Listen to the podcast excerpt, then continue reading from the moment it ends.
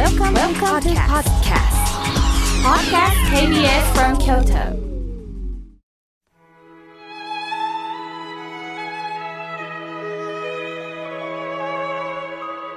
改めまして、河村明慶です。えここからは、明慶の法話をお届けいたします。え今週のテーマは、平常心で生きるです。人間はいつも穏やかな気持ちで生きたいと思います。しかしちょっとした一言で心が揺れ動き、まあ、イライラしたり落ち込んでしまうこともありますよね。例えば、えー、毎日あなたは気張ってお仕事なさってますよね、といたわってくださる方もいますが、そんなに儲けてどうすんのとね、少しひねくったことをおっしゃる方もいますよね。すると私たちはドーンと落ち込みます。あなた顔色悪いわね、病気なんじゃないのって言われると動揺するんですが、人間だもの、体調悪い時あるよね。しんどい時ね、こうすれば回復できるよと優しくアドバイスしてくださると、まあ、ほっとするものですよね。今度は逆に、あなたは経営者なんだからしっかりなさい。あなたはこの家の中心なのよ。頑張らないでどうするの？とプレッシャーをかけられると、また緊張もしてしまいますよね。私のメールの相談者さんに、いろんなご職業の方がいるんです。実はね、占い師さんもいるんです。面白いでしょ？占い師さんも人間ですからね、迷うわけですね。すると、第三者に聞け。まあね、いろんな人に聞けっていうのがあるんですが、私のとこにメールが来ます。すると私も逆にその占い師さんに質問することがあるんです。面白いことを聞きました。あなたは今年の運勢は良くないわね、と言った人の方が、実は平常心で一日を送れるそうなんですって。確かに良くないって言われると動揺するんですが、最高の運があると言われると、きっとこうなるに決まってるとうぬぼれてね、調子に乗りやすくなって、ドーンと失敗する率が高くなるそうですって。逆に、あのー自分ではそうはないんだと思うことが歯止めになるんですって。変に自分を持ち上げる必要がなくなった時、平常心で生きることができるのかもしれないですね。おみくじもそうなんです。今日が出ると不安ですが、大吉が出たらやっぱり嬉しいですよね。しかし人間というのは、この大吉がいつまで続くのかって不安になるそうです。すると中吉や小吉の方が平常心でいられるそうです。まあ、私の友人、まあ、後輩にもちろん当たるんですが、あの、独身の方がたくさんおられます。先日、妙慶さん、私は結婚できないんでしょうかと嘆きました。私は必ずあなたは出会いがあるわよ、と思わせぶったことは言わないようにしています。むしろ、逆にね、今年はもしかしたらないかもしれないわよねって言うと、最初はね、落ち込むんですよ。えー、そうなんですかって言うんですが、じゃあ、だったら来年のために今やりたいことをやろうと開き直りました。すると、かえって彼女は今平常心で生きています。アスリートの方が口を揃えておっしゃるんですが、絶好調の後にスランプが来るんですって。今日は調子が良いぞ、何か良いことが起こりそうだという日は、気持ちがはしゃいで調子に乗りすぎることもあるそうです。私は九州の生まれなんですが、関西に出てきてね、びっくりしたことがありました。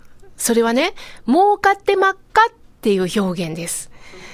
すると相手は、ぼちぼちでんなーと答えますよね。たとえ儲かってたとしても、うぬぼれることなく、落ち込むことなく、感情を取り乱すことなく、ぼちぼちでんなと平常心でいられるということ。これ、とってもいい掛け合いだなと思いました。しかし、新宗の教え、まあ私は、まあ浄土真宗の教えをいただくんですが、親鸞上人という方はね、もっと深いとこ見ていくといいよって教えてくれるんです。人間にとって本当の安らぎは、平常心の時ではないんですよって教えてくれます。一度、非常を味わう。避難の日に常と書いて非常を味わうことがないと本当の平常を味わうことはできないと教えてくれるんです。突然大切な人を亡くした時には平常ではいられませんよね。どうしてあの人は亡くなったのかと苦しみをずっとずっとさらに深めてしまいます。いじめにあったとしまいます。理不尽な行為を続けられて辛いことを続き、平常心なんかではいられませんよね。しかし、この苦しみがあるからこそ、つまり、非常があるからこそ、曇りからパーッとと太陽の光が差すように、何か大きなことが迎えられるんです。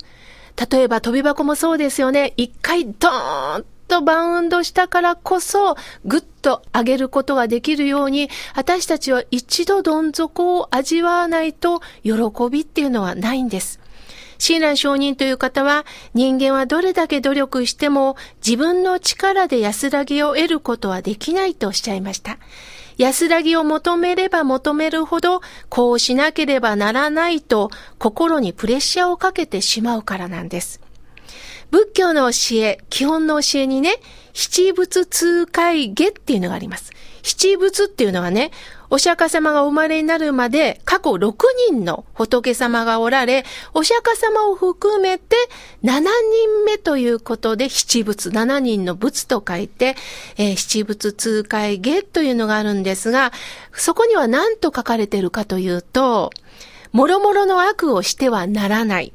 積極的に良いことをしなさいと書かれています。しかし皆さん、良いことだけできますか？一切悪いこと過去したことないって方おられますか？正直言って私はできないです。良いことと思っても、実はそれは自分の喜びだけであって、相手にとっては迷惑ということもありますよね。私はこんなにいいことやってるのにって言っても、それは自分の都合ということもあるんです。すると、私たちは良いことをやってる、良いことをやってるっていうのは自分の思いが強くなってないですか？もしもじゃあ良いことをやったつもりで相手からありがとうって言われなかったら、感謝されなかったら、私たちは怒るんです。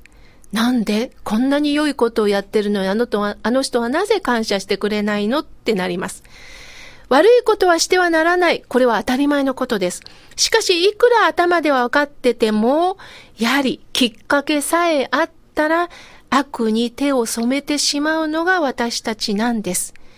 親鸞上人は人間は強いのではないんですよ。強い志では生きていけないんです。人間は弱いんですよと教えてくれました。これは良いこととか悪いことという大きな縦看板を掲げるのではなくって、その善と悪の枠を超えていきませんか？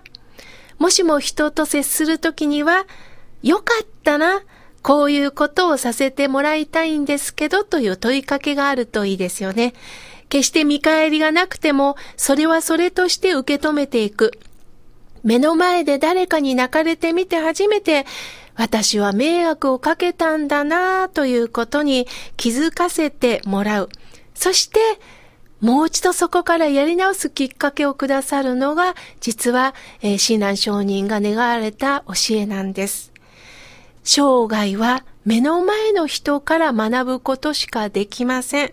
どうか人間関係は人と人の付き合いになります。さあ、最後になりましたが、皆さん、良い人生って何だと思いますか？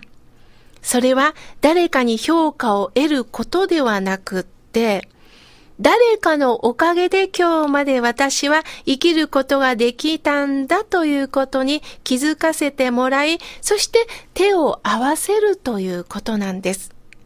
今日もぼちぼちでんな自分を大きくする必要もありません。逆に自分を低くする必要もないんです。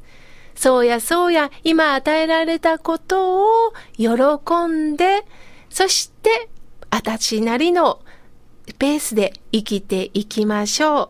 どうか力を抜いて生きていきましょう。